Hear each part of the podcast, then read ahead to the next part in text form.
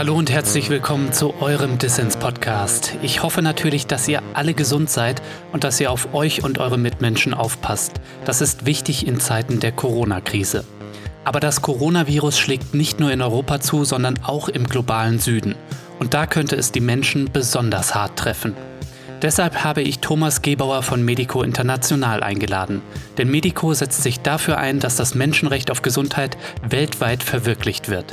Mit Thomas Gebauer spreche ich darüber, was wir jetzt tun können, um die Menschen in ärmeren Regionen zu unterstützen. Bevor wir aber loslegen, noch ein kurzer Hinweis. Den Dissens-Podcast für dich zu recherchieren und zu produzieren, das kostet jede Menge Zeit und damit auch Geld. Mach also mit bei Dissens und werde jetzt Fördermitglied. Das geht schon ab 2 Euro im Monat. Alle Infos hierzu in den Show Notes und auf dissenspodcast.de. So, jetzt geht's aber los. Mein Name ist Lukas Andreka. Viel Spaß mit Dissens.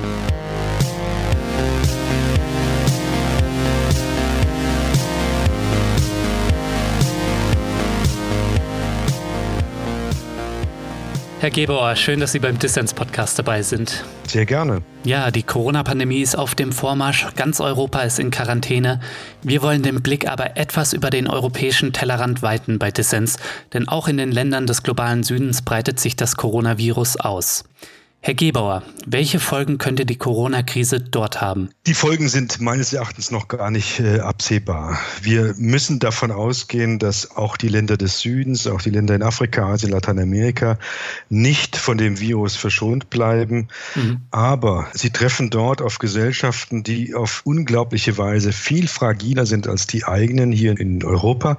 Ja. Wenn wir vor allem dann über die medizinischen Folgen hinaus auf die sozialen und wirtschaftlichen schauen, dann dann äh, ist davon auszugehen, dass es erhebliche Folgewirkungen und Schäden haben wird, die eigentlich jetzt schon angegangen werden müssten. Mhm. Sie haben es gerade gesagt, die Länder des globalen Südens sind so viel fragiler. Mhm. Und jetzt haben wir ja schon in Europa mit Italien und Spanien, zwei reichen Ländern, erlebt, wie die Gesundheitsvorsorge an den Rande des Zusammenbruchs kommt angesichts der Corona-Krise. Was erwarten Sie da, wenn da eine ähnliche Entwicklung vollzieht wie jetzt zum Beispiel in Spanien und Italien?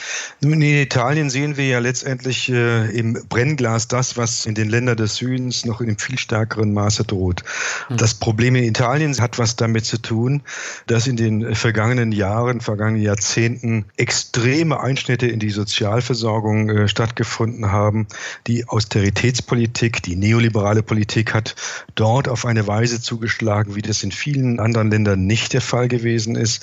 Es gibt dafür Zahlen, ich kann die Ihnen nennen. Also äh, es sind in Italien in den letzten äh, zehn Jahren sind 70.000 Betten, man glaubt es gar nicht, Krankenhausbetten abgeschafft worden. Mhm. Es sind 175 Hospitäler geschlossen worden. Die lokalen Gesundheitsbehörden, die Ämter sind von Ende der 90er von äh, 640 auf 101 im Jahr 2017 reduziert worden. Alles das, um dem privaten Gesundheitssektor neue Profitmöglichkeiten einzuräumen einzuräumen. Mhm. Sieben Millionen Menschen in Italien haben sich verschuldet. Ich rede immer noch von Italien auf eine Weise verschuldet, dass sie in einer jetzigen Situation mit einer Symptomatik sofort in die Krankenhäuser gehen, in die Notfallmedizinaufnahme gehen, um sich dort umsonst behandeln zu lassen. Und das hat zur Ausbreitung auch beigetragen. Sie sehen also hier die Folgen einer Politik, die weltweit stattgefunden hat, im Rahmen des sogenannten Washington Consensus, mhm. die Aufkündigung von staatlicher Regulation zugunsten von privater Initiative. Und das ist in den Ländern des Südens noch in einem viel extremeren Maße der Fall gewesen. Und wenn dann der Virus auf diese fragilen Systeme treffen wird, dann wird es zu großen Problemen kommen. Können Sie das vielleicht einmal, Herr Gebauer, an einem Beispiel illustrieren, wie auch die Privatisierung, die weltweite Privatisierungswelle die Gesundheitssysteme in den Ländern des globalen Südens betroffen hat? Ne? Und wie steht die Gesundheitsversorgung dort jetzt in einem Vergleich zu einem Land wie Italien? Naja, also in, in Ländern äh, wie zum Beispiel Westafrika, das haben wir ja während der Ebola-Krise mit erfahren müssen, hm. ist es äh, der Fall gewesen, dass also die Gesundheitseinrichtungen, die öffentlichen, praktisch nicht mehr existent waren. Mhm. Sie sind aufgrund der sozialen Schnitte und der geforderten wirtschaftlichen Anpassungsprogramme derart reduziert worden, dass eigentlich die Einrichtungen eher Orte der Ansteckung als der Heilung gewesen sind. Es gab dort kein Personal. Mhm. Das ist irgendwo erkannt worden während der Ebola-Krise, aber natürlich nicht gelöst worden. Und die Lebensverhältnisse im globalen Süden tragen ja auch dazu bei, dass das Coronavirus sich möglicherweise schnell ausbreiten könnte. Denn weltweit leben eine Milliarde Menschen in Slums und dort ist Social Distancing vielleicht nicht so einfach. Ja, stellen Sie sich das doch einfach vor, was wir jetzt gerade hier als äh, Verhaltensmaßregeln äh, fohlen bekommen. Abstand zu halten, Social Distancing, also physisch nicht mehr miteinander im Kontakt zu stehen oder sich alltäglich die Hände zu waschen oder nach jedem äh, Gang nach draußen die Hände zu waschen. Das ist in Slums in Karachi oder in Slums in Nairobi oder sonst wo auf der Welt in den Favelas in Rio undenkbar. Mhm. Es ist einfach nicht vorstellbar, dass Menschen auf diese Weise versuchen, einer solchen Ausbreitung zu begegnen. Es ist auch nicht denkbar, dass sie zu Hause bleiben. Also die Idee, wir bleiben zu Hause, das würde für viele Leute absolut der wirtschaftliche Ruin bedeuten. Sie müssen ja, weil sie keinerlei soziale Absicherungen haben und auch nicht im Falle von der Verlust von Arbeit über Kurzarbeitergeld und, und andere Möglichkeiten aufgefangen werden. Sie sind gezwungen, ihre Arbeitskraft mhm. zu verkaufen, um einigermaßen über die Runden zu kommen. Alles das, was wir gerade versuchen, hier in diesen Gesellschaften uns vorzunehmen, um der Ausbreitung des Virus zu begegnen, wird in den Ländern des Südens nicht funktionieren. Was könnte denn funktionieren? Also für mich klingt das jetzt ähm, stark nach so einem echt Katastrophenszenario, wo wir irgendwie wie gegen eine Wand drauf zusteuern und es lässt sich nichts machen. Was wären denn vielleicht Lösungen, beziehungsweise was wären vielleicht Ansätze? Ich habe ja nun äh, auch deutlich gemacht, dass es nicht alleine um das medizinische Problem geht, mhm. sondern ganz wesentlich auch um die sozialen und wirtschaftlichen Folgen, die jetzt mit dem Ausbruch von Corona einhergehen. Und da könnte man durchaus unmittelbar auch handeln und unmittelbar auch dafür Sorge tragen, dass Menschen im Süden in den Genuss eines globalen Grundeinkommens kommen. Das Geld ist ja vorhanden, das wissen wir. Es gibt viele Milliarden, die jetzt auch im Augenblick in Europa oder in den USA bereitgestellt werden. Wir wünschen uns, dass die auch im globalen Kontext zur Verfügung gestellt werden um Menschen in dieser Situation abzusichern. Hm. Also so ein Helikoptergeld wie, wie in Hongkong. Wie man das nennen will, ist jetzt offen. Ich würde es nicht Helikoptergeld nennen. Hm. Ich würde es einfach äh, in dem Begriff, das, das wir ja auch hier in Deutschland gebrauchen, also ein bedingungsloses Grundeinkommen international. Damit, glaube ich, wäre eine Menge geholfen und könnte man auch jetzt letztendlich der Ausbreitung des mhm. Virus. Begegnen.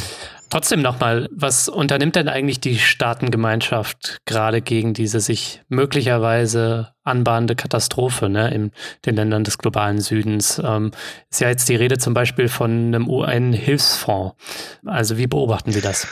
Also ich glaube, dass die Staatengemeinschaft, ich würde ja nicht von Gemeinschaft reden, sondern die Staatenwelt anfängt, äh, erstmal zu kapieren, was hier los ist. Mhm. Dass äh, sie äh, versteht, dass das, was das gesellschaftliche Leben bislang geleitet hat, die Ideen des Neoliberalismus, alle versagt haben. Der Markt, das stellen wir fest, regelt gar nichts. Hm. Es fängt äh, langsam eine Bewusstseinsveränderung an zu wirken, um deutlich zu machen, dass es auch staatliche Intervention bedarf. Was wir noch nicht sehen, ist, dass diese staatliche Intervention auf globaler Ebene stattfinden, in einer koordinierten Weise. Bislang ist es eher nur jedes Land für sich selbst. Alle versuchen irgendwo über Grenzen dicht zu machen oder Sozialprogramme ihrer eigenen Bevölkerung zu schützen oder einigermaßen über die Runden zu bringen. Das ist in einer globalisierten Welt nicht möglich. Das wird nicht funktionieren. Es wird keine Chance haben. Man braucht also erst, und das fängt langsam an, ein Bewusstsein dafür, dass es Handlungen auf internationaler Ebene braucht, auf transnationaler Ebene, um dem Problem in der Bedeutung, die es hat, begegnen zu können. Ich will nochmal sagen, die Bedeutung ist nicht allein das Medizinische. Mhm. Die Vereinten Nationen gehen zu Recht davon aus, dass die bestehende soziale Ungleichheit, die in der Welt jetzt schon horrend ist, ist, nochmal zunehmen wird. Und wenn das nicht angegangen wird, wenn man da keine Idee dazu hat, dann werden die Verhältnisse noch gewalttätiger und noch unkontrollierter werden, als sie es eh schon sind. Hm. Ja, ich gebe Ihnen da ja vollkommen recht, dass Armut und Krankheit unmittelbar zusammenhängen und dass es wirksame Armutsbekämpfung braucht, um auch äh, solchen Pandemien oder der Ausbreitung vorzubeugen. Dennoch stellen sich vielleicht viele unmittelbar die Frage, wie man die weitere Ausbreitung des Coronavirus eben in den Ländern des globalen Südens auch noch eindämmen kann oder wie dann unmittelbar die gesundheitliche Katastrophe, wenn sie denn eintritt, in, in einem ähnlichen oder noch größeren Ausmaß als in Italien oder Spanien, wie man da wirksam auch gegen kämpfen kann und warum vielleicht auch äh, Länder des globalen Nordens wie Deutschland dann in der Verantwortung stehen und wie dann vielleicht geholfen werden kann. Also bin da ja auch nur ein Laie, aber ich würde jetzt beispielsweise an Geld, Schutzkleidung oder Impfstoffe denken. Was wäre da denn möglich und sind da auch bestimmte Dinge schon angedacht? Es ist erstmal in eine andere Richtung gegangen. Sie haben ja äh, auch mitbekommen, wie äh, Deutschland den Export von Schutzkleidung und äh, Masken zum Beispiel verboten hat. Mhm. Wie Frankreich die ganzen medizinischen Gerätschaften und Einrichtungen und Lagerbestände konfisziert hat. Also deutlich gemacht hat, hier darf nichts raus. Alles bleibt im nationalen Kontext. Italien hat ganz am Anfang darum gebeten, dass ihnen etwas zuteil wird. Das ist verweigert worden. Auch hier sind die Fehler ja schon gemacht worden. Ja, und jetzt müssen wir beobachten, wie China Schutzkleidung und Ärzte nach Italien liefert. Das ist natürlich nicht ganz uneigennützig, denn China hat etwas wieder gut zu machen in der internationalen Wahrnehmung. Die Kommunistische Partei hat ja maßgeblich zur Ausbreitung des Virus beigetragen durch die langen Vertuschungsversuche. Aber noch mehr als das zeigt die Situation, wie ich finde, das peinliche Versagen Europas. Jetzt fängt äh, auch Deutschland langsam an, darüber nachzudenken, dass es vielleicht nicht sinnvoll ist, nur die eigenen Touristen aus dem Ausland zurückzuholen, sondern möglicherweise sich auch um die Touristen aus Frankreich, Italien oder sonst wo zu kümmern. Hm. Natürlich, da haben Sie völlig recht, die Versorgung der Welt mit notwendigen Versorgungsgütern möglichst gleichmäßig stattfinden muss, gerecht stattfinden muss. Dass man also alles dran setzt, um hier zum Beispiel auch Überproduktion an solchen Dingen herzustellen, um dann etwas auch verteilen oder abgeben zu können. Hm. Das wären für mich verantwortliche Handlungsweisen, immer mit dem Blick auf das Globale und was in dem Kontext dringend zu leisten wäre. Nur da sprechen jetzt im Augenblick die globalen Wirtschaftsverhältnisse, die Handelsverträge und alles noch dagegen. Das ist eben alles im Augenblick aufgerufen um tatsächlich einer solchen Situation äh, nachhaltig begegnen zu können.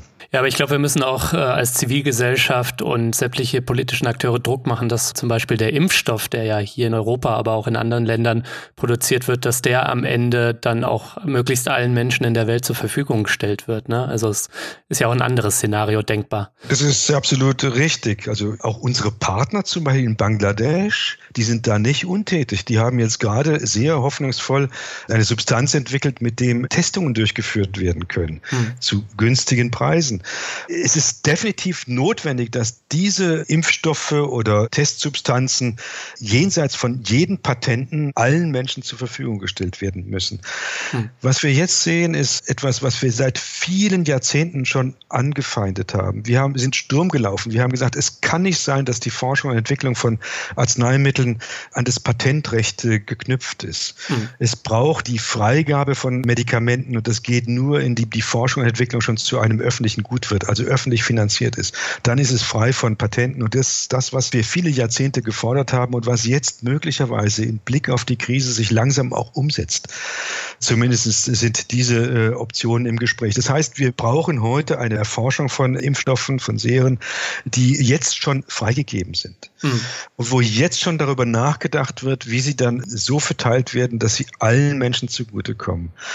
Sie haben ja mitbekommen, wie Donald Trump genau den gegenteiligen Weg gegangen ist und glücklicherweise ist ihm da in den Arm gefallen worden. Ja, aber auch bei dem deutschen Unternehmen CureVac ist der Staat beteiligt. Ne? Und ja, da ist es auch das Problem, dass noch nicht klar ist, ob dann hinterher das nur für die deutsche Bevölkerung ja, ist ja. oder ob es am Ende dann wieder an ein Patentrecht gebunden ist und dann eben äh, nur zu überteuerten Preise äh, in der Welt verteilt wird und damit unerschwinglich wird für Menschen.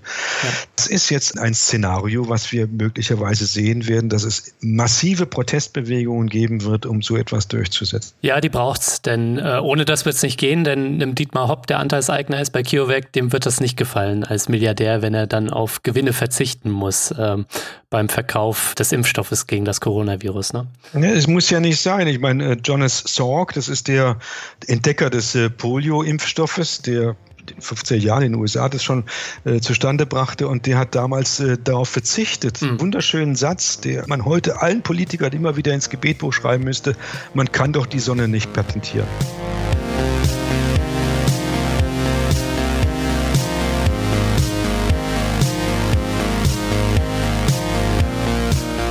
Ich möchte die kurze Pause nutzen, um einem treuen Fördermitglied und Hörer zu danken, denn Dennis hat mich auf das Thema und auf Medico aufmerksam gemacht. Dennis, vielen Dank dafür. Wenn ihr euch für ein bestimmtes Thema interessiert oder eine bestimmte Person im Podcast hören wollt, dann schreibt mir doch einfach eine Mail. Und zwar unter dissenspodcast.posteo.de.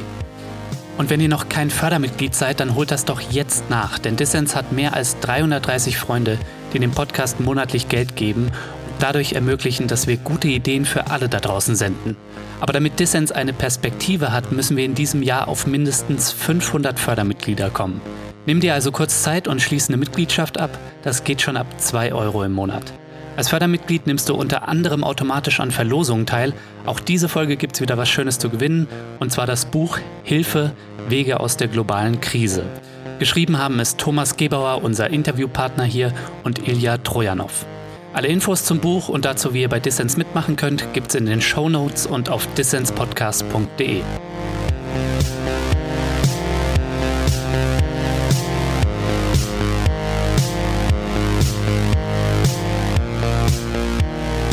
Ihr hört den Dissens-Podcast. Zu Gast ist der Menschenrechtsaktivist Thomas Gebauer von Medico International.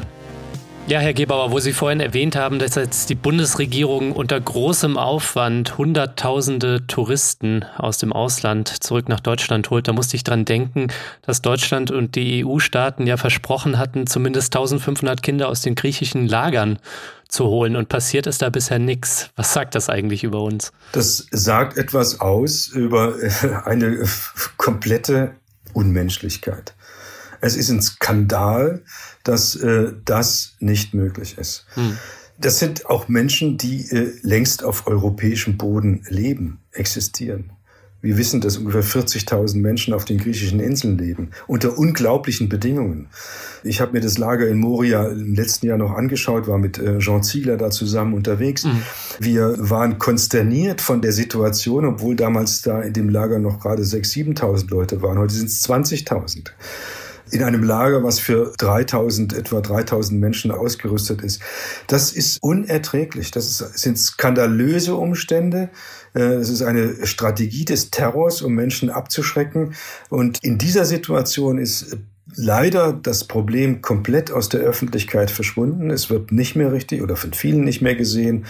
Dabei wäre es ein leichtes, mhm doch jetzt zu sagen, schon aus äh, gesundheitlichen Gründen müssten diese Lager auf diese Weise aufgelöst werden. Die Leute müssen eine Chance haben, irgendwo im europäischen Kontext untergebracht zu werden, in menschlichen Verhältnissen. Das ist eh überfällig gewesen ja. und müsste aber jetzt auch aus gesundheitlichen Gründen stattfinden.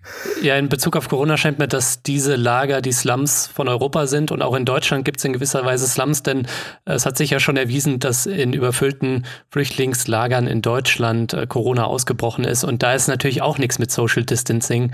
Und das wären auch Zustände, die es ähm, ja aufzulösen gilt. Ne? Also wenn man die Menschenrechte ernst nimmt.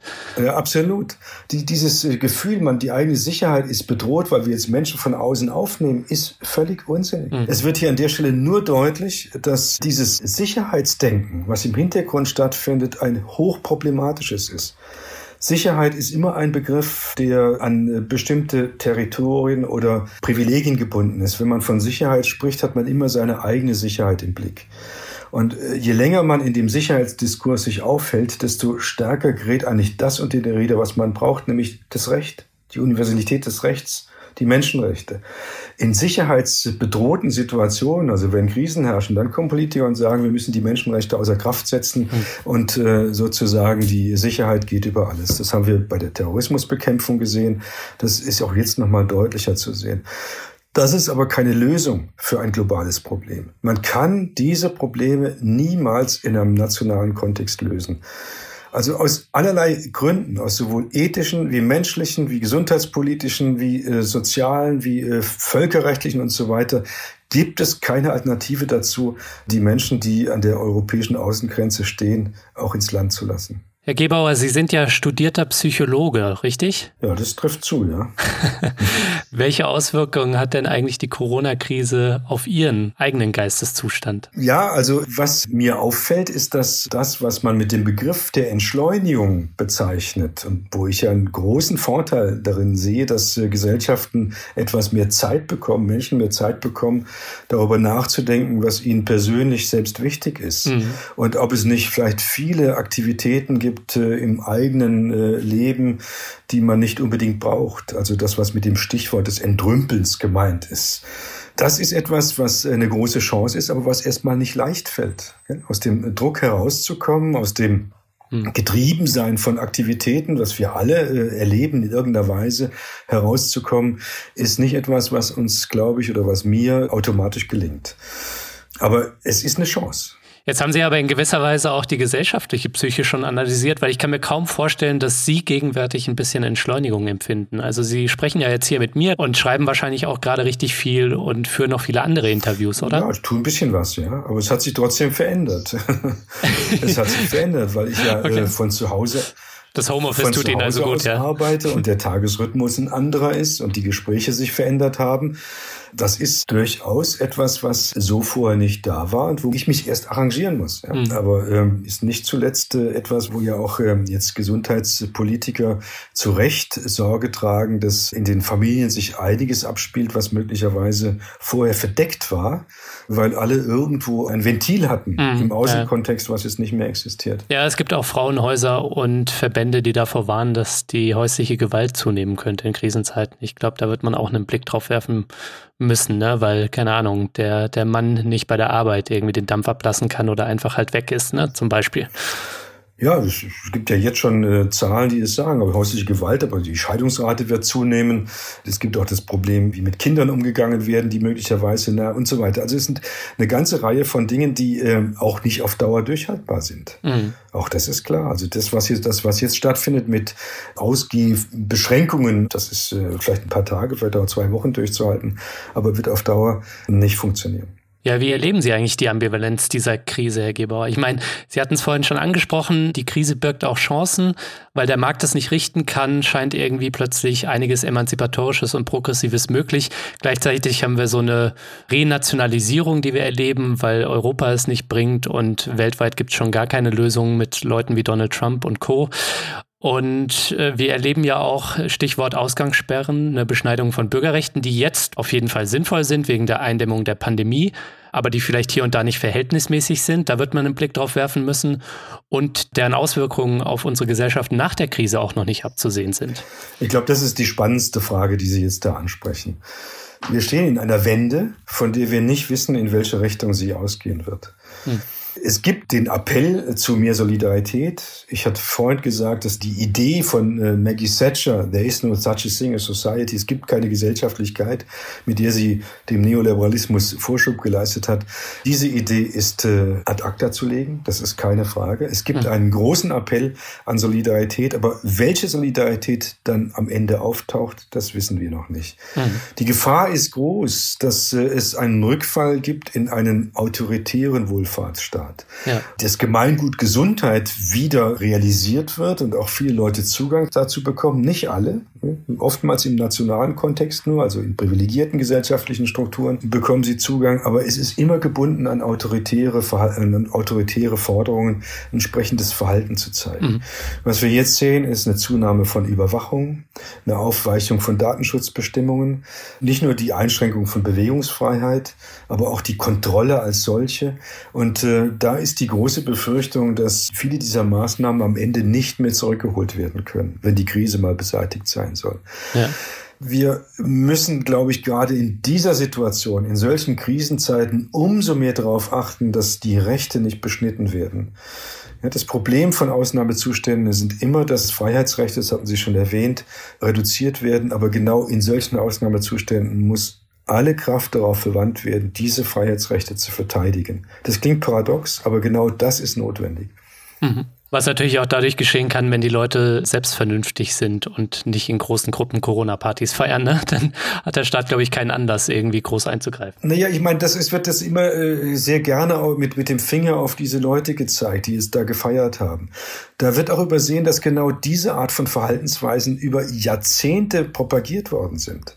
Mhm. Ja, also das, was wir jetzt vielleicht als, als egoistische Grundhaltung bei manchen Leuten feststellen, ist ja das Ergebnis von einer neoliberalen Ideologie, die gesagt hat, wenn jeder und jeder an sich denkt, ist auch an alle gedacht. Dieses perverse Credo, das ist über Jahrzehnte den Leuten eingebläut worden. Hm. Jeder ist sich selbst der Nächste. Es gibt einen Kampf aller gegen alle. Es gibt die unternehmerische Persönlichkeit und so weiter. Diese Stichworte sind alle gefallen. Die Wissenschaft hat darauf hingewiesen. Jetzt wird es für alle nachvollziehbar, was die negativen Konsequenzen sein können. Ich bin sehr froh, dass aber die Bereitschaft zur echten Solidarität nach wie vor sehr groß ist.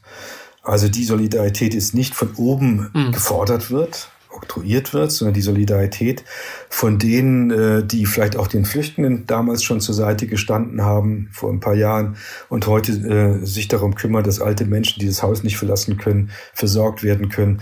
Diese Form von sozialer Solidarität ist für mich die Blaupause dessen, was auch im globalen Kontext stattfinden muss. Mhm. Hier gilt es anzuknüpfen und deutlich zu machen, dass wir da keineswegs verloren sind. Nur, es ist eine Auseinandersetzung, es ist ein Kampf, es ist nicht entschieden, in welche Richtung das gehen wird. Ich wollte gerade fragen, ne, was Ihnen ja vorschwebt, ähm, zum Beispiel mit eben Bekämpfung der Armut weltweit und auch Förderung von besserer Gesundheit weltweit, ne, um gerüstet zu sein gegen vielleicht auch zukünftige Pandemien.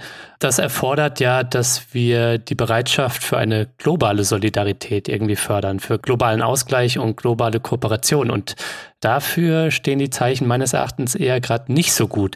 Also wie fördern wir denn aus Ihrer Sicht so eine Solidarität, so eine umfassende kosmopolitische Solidarität? Indem wir uns, glaube ich, endlich reinen Wein einschenken indem wir deutlich machen, dass äh, die mhm. Produktion, die längst globalisiert ist und die Abhängigkeit untereinander so groß geworden sind, was wir jetzt gerade in der Krise sehen, dass alles zusammenbricht, wenn das nicht auf eine anständige, auf eine vernünftige, auf eine menschlich korrekte und auf eine gerechte Weise organisiert wird.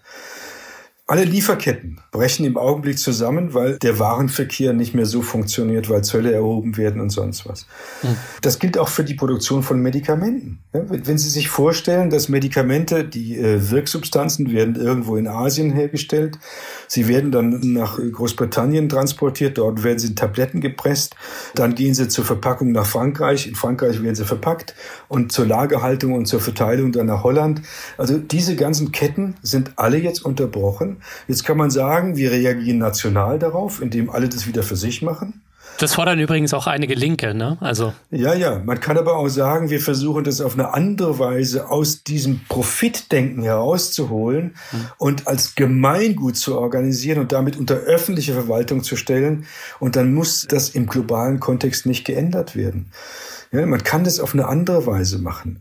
Und das ist die große äh, Frage, ob uns das gelingt, jetzt in dieser Situation so etwas durchzusetzen. Ich fände es falsch, jetzt in Nationalismen zurückzufallen und das Ganze, was an positiver Globalisierung, als multilateraler Zusammenarbeit aufgebaut worden ist, heute zu verschenken. Es muss stattdessen renoviert werden, rehabilitiert werden und nach vorne getrieben werden. Mhm aber auf der Grundlage eben von dem allgemeinen Interesse, von dem, was auch als Gemeinwohl bezeichnet werden könnte.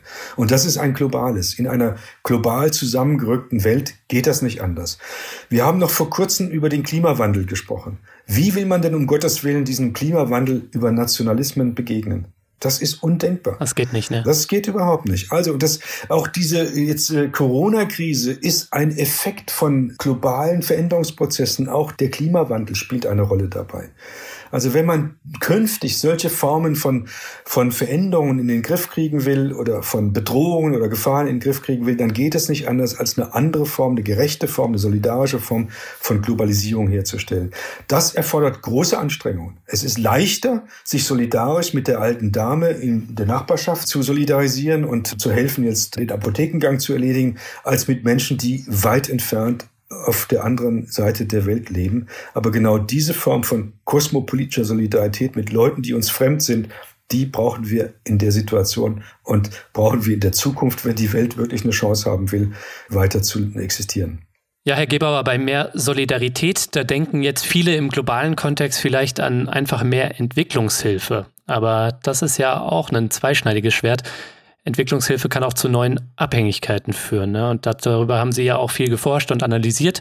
Wie könnte also echte globale Solidarität in Ihren Augen aussehen? Vielleicht auch mit Blick auf die Corona-Krise und auf die Gesundheitszustände in den Ländern des globalen Südens. Absolut. Das, was wir an Problemen in der Welt heute sehen, ist mit der klassischen Form der Entwicklungszusammenarbeit nicht zu lösen. Hm. Sie, die Entwicklungszusammenarbeit ist immer auch an den Interessen der Geber ausgerichtet gewesen und ist es nach wie vor.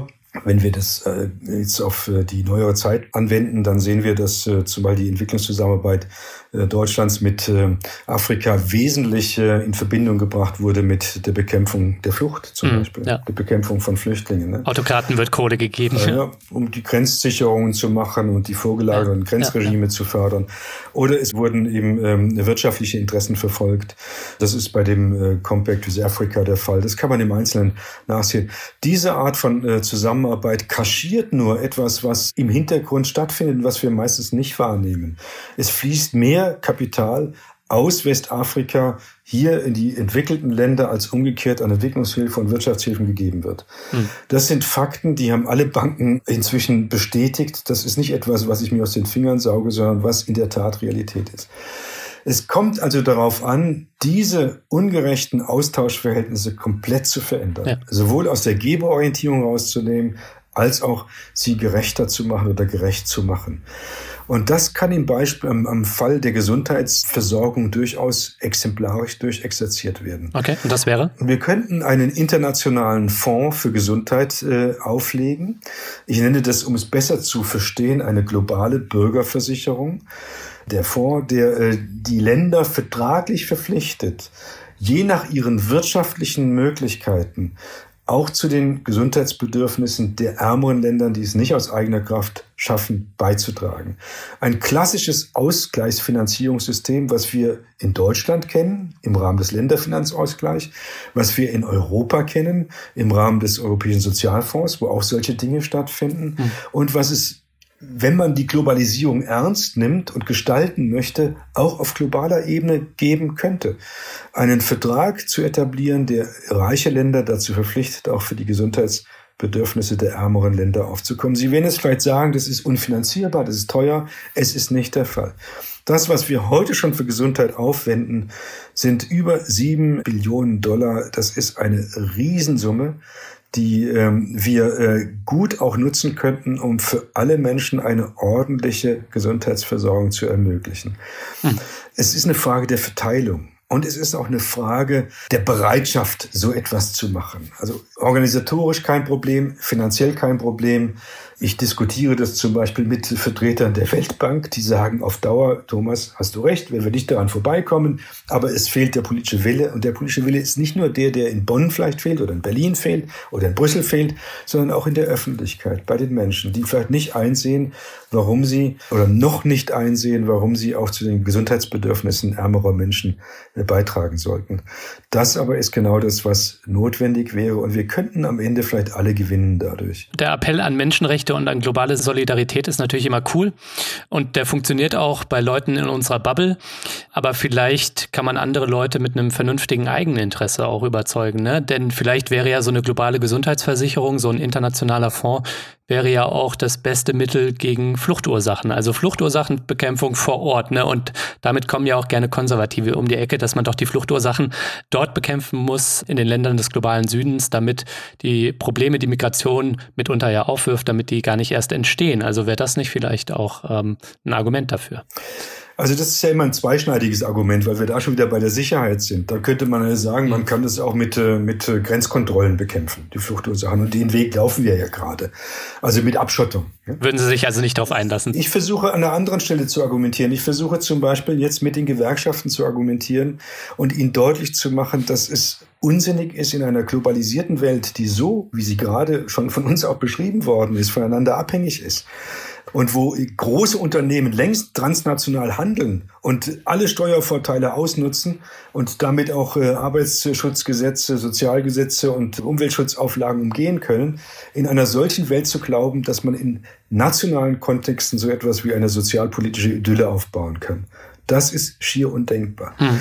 Das heißt, auch die deutschen Gewerkschaften müssen endlich kapieren, dass das, was wir an sozialer Sicherung noch haben in dem Lande, nur zu verteidigen ist, wenn es global ausgeweitet wird. Da ist das Eigeninteresse zu sehen. Wir verlieren selbst das Beispiel Italien hat es ja beschrieben, was da alles abgebaut worden ist, wie schlecht die Gesundheitsversorgung heute ist. Das Beispiel England könnte man jetzt hinzufügen, das, was in den USA schon existiert. Das sind alles Folgen von einer Politik, die etwas mit Globalisierung von Wirtschaft zu tun haben, mit transnational tätigen Unternehmen, die jeden Steuervorteil nutzen. Wenn man da nicht gegensteuert, im Globalen, dann wird es auch im Nationalen nicht haltbar sein. Also hier würde ich eher einen Punkt draus machen. In Bezug auf die Flucht ist das eine andere Situation. Da ist das Menschenrecht nicht das Recht auf Flucht, sondern das Recht auf Freizügigkeit. Mhm. Und es ist skandalös, dass wir uns diese Freizügigkeit ja leisten, jetzt vielleicht bedroht sehen, weil wir nicht mehr als Touristen unterwegs sein können und gleichzeitig die Freizügigkeit den anderen Menschen im Süden nicht zugestehen. Freizügigkeit aber ist immer etwas, was gebunden ist an eine freie Entscheidung. Wenn ich selbst ohne Druck entscheiden kann, ich möchte jetzt hier leben oder dort leben, das ist für Menschen in den Ländern des Südens nicht der Fall. Sie fliehen aufgrund von Not, sie fliehen aufgrund von Krieg, sie fliehen aufgrund von Armut und ungerechten Verhältnissen, Umweltbedingungen, der Zerstörung von Lebensverhältnissen. Und da ist es ein menschliches Gebot, ihnen die Unterstützung zukommen zu lassen. Langfristig im Rahmen von solchen solidarischen Systemen, wie ich sie geschildert habe. Ja, aber das war jetzt auch das viel schönere Argument in Bezug auf das Eigeninteresse. Also vielen Dank dafür, nämlich dass äh, es auch in unserem Interesse ist, wenn wir unsere sozialen Standards halten wollen, soziale Standards woanders auszubauen. Ne? Ja, absolut. Das scheint mir doch auch ein, einleuchtend zu sein, dass das Kapital uns Menschen hier und dort nicht gegeneinander ausspielen kann. Trotzdem würde ich gerne nochmal zur Finanzierung eines solchen internationalen Fonds oder einer globalen Bürgerversicherung.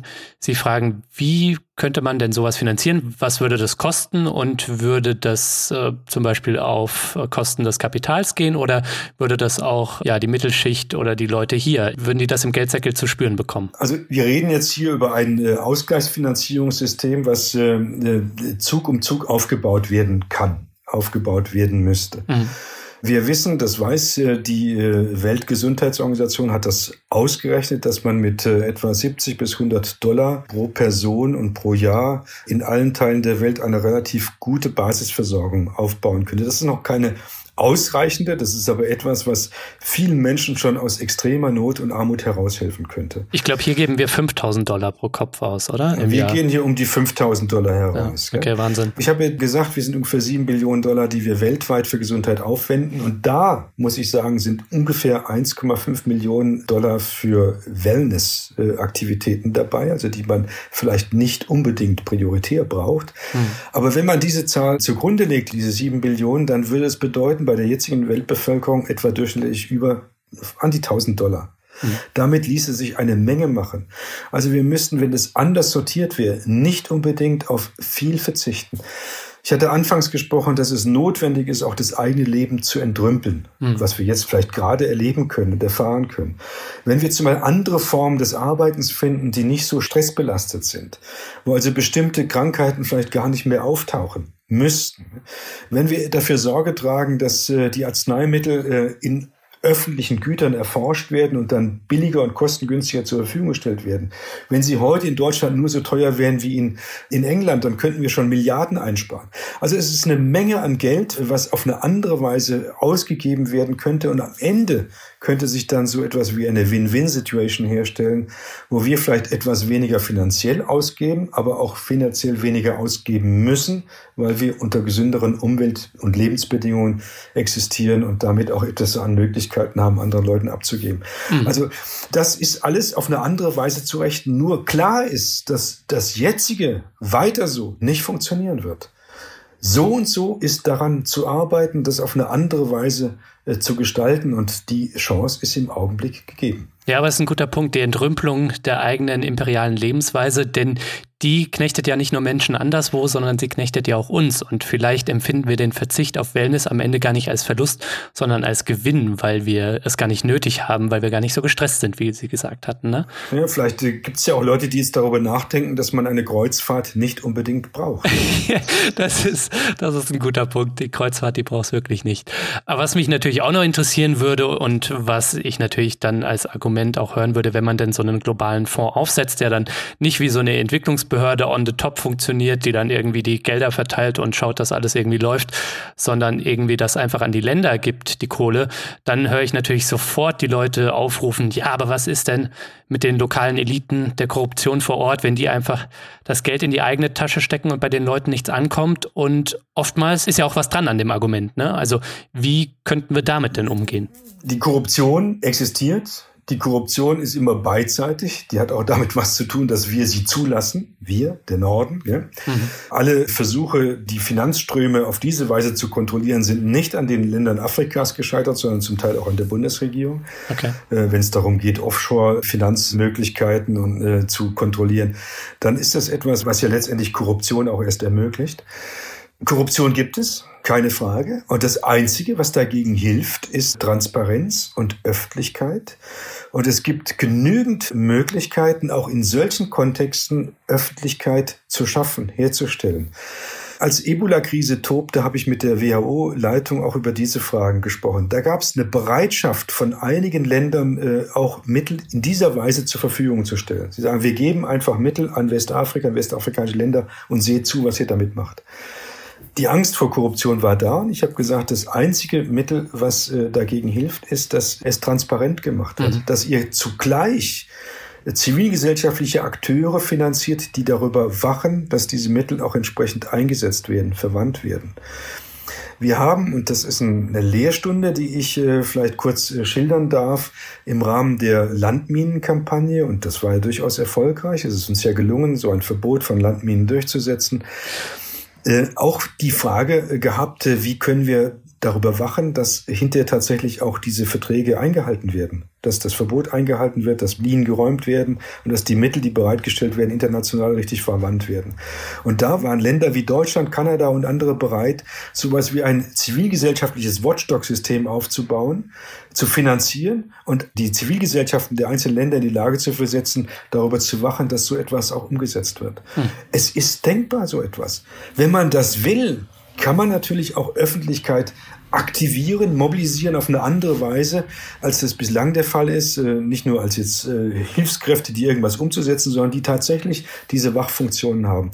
Das, glaube ich, wäre leistbar und damit würden wir sofort auch zu einer Form von Demokratisierung der Verhältnissen beitragen. Ja. Also nicht nur einfach Mittel bereitstellen. Und ich sag mal, wenn einer das sagen darf, dass Dinge möglich sind, dann sind Sie das, ne? Denn vielleicht für die Hörerinnen und Hörer da draußen, die es nicht wissen, wir sprechen hier mit einem Friedensnobelpreisträger, der damals diese Kampagne gegen Landminen mitinitiiert hat und diese Kampagne wurde dann mit dem Friedensnobelpreis ausgezeichnet und diese Kampagne hat zu einem Verbot von Landminen geführt.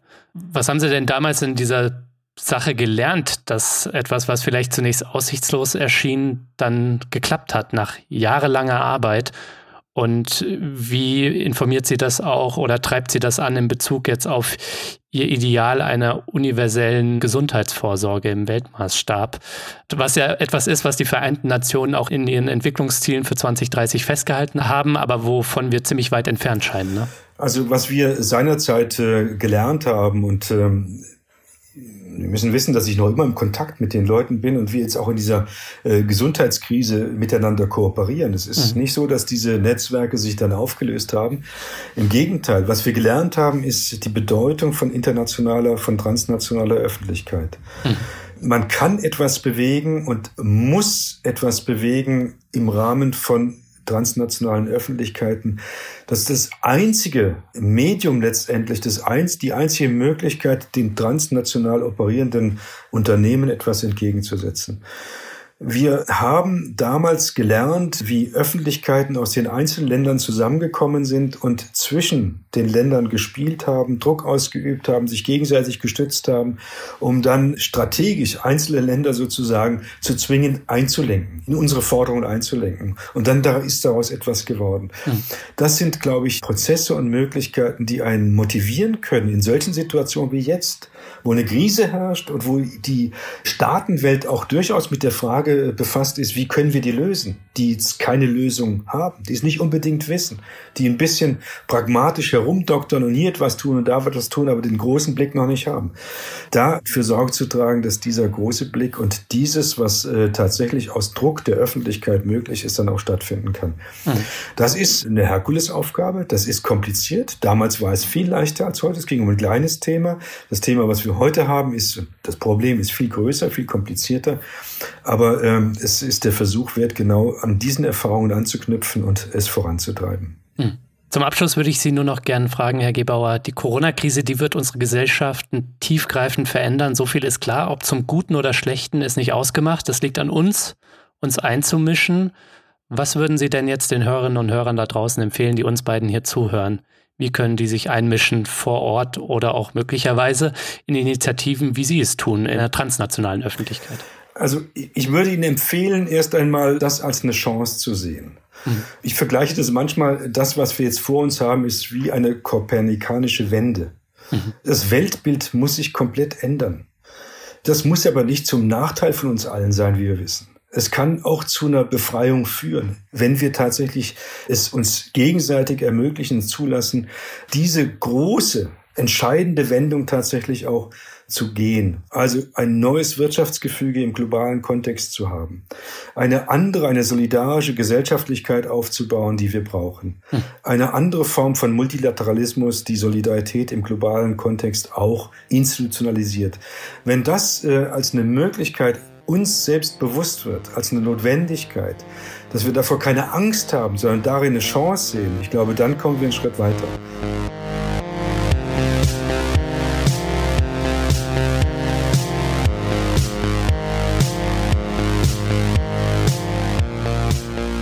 Das war Dissens für diese Woche. Schön, dass ihr dabei wart. Zu Gast war der Menschenrechtsaktivist Thomas Gebauer von Medico International. Wenn du noch mehr kluge Leute hören willst, dann werde doch jetzt Fördermitglied und unterstütze Dissens. Als Fördermitglied hast du auch diese Woche die Chance, ein Buch zu gewinnen, und zwar folgendes: Hilfe, Wege aus der globalen Krise von Thomas Gebauer und Ilya Trojanow.